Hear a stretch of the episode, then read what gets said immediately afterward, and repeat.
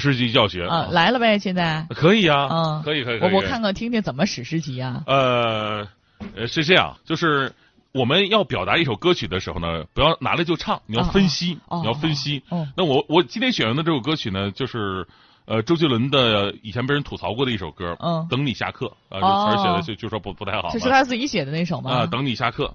那你知道吗？就是等你下课，重点是在哪个字儿呢？是在等这个字儿。嗯怎么能体现等？嗯这个特别的重要。就好像以前说画画，怎么能把风画出来，对不对？嗯你怎么把风画出来？哦哦，就这么表达出来这种虚无的，对，等怎么表达出来？等嗯你就得想象到蜘蛛网，对吧？哦白胡子，它都是等的一个标志。嗯所以呢，这首歌呢，我会用三个不同的时段，就是一个年轻人在面对爱情的是刚有的时候的一种青懵懂的时候，对对对，然后呢，恋恋不舍，然后呢，到中年的那种执着、嗯。啊，我还是要继续再等，到老年那种就是看开了，反正呢我就玩儿吧，就就就那那那种的，嗯。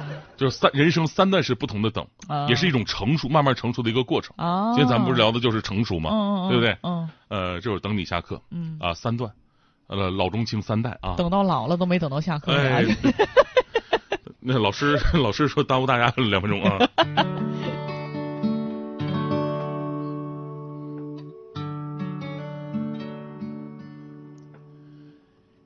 你住的巷子里，我租了一间公寓，为了相遇，你不期而遇。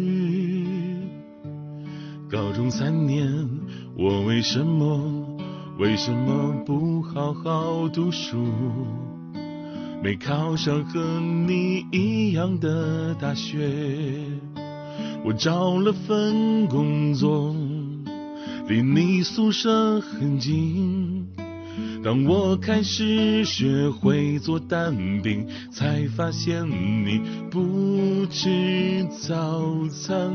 哦，你又擦肩而过，你耳机听什么？能不能告诉我？这就是最开始那阶段很纯情，没，然后一直等啊一直等最开始啊，等到中年的时候，哦哦就已经就是固执了。嗯，躺在你学校的操场看星空，教室里的灯还亮着，你没走。记得我写给你的情书，都什么年代了？到现在我还写着，总有一天，总有一年会发现，有人默默地陪在你的身边。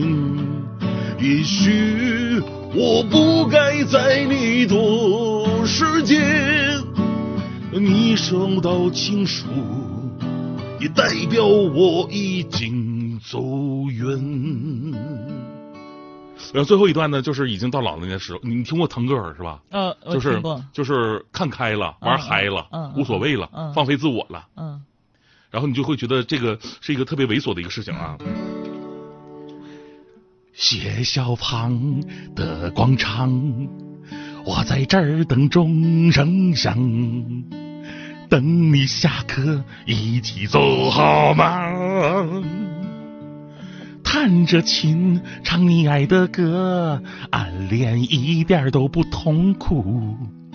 痛苦的是你根本没看我，我唱这么走心呐、却走不进你心。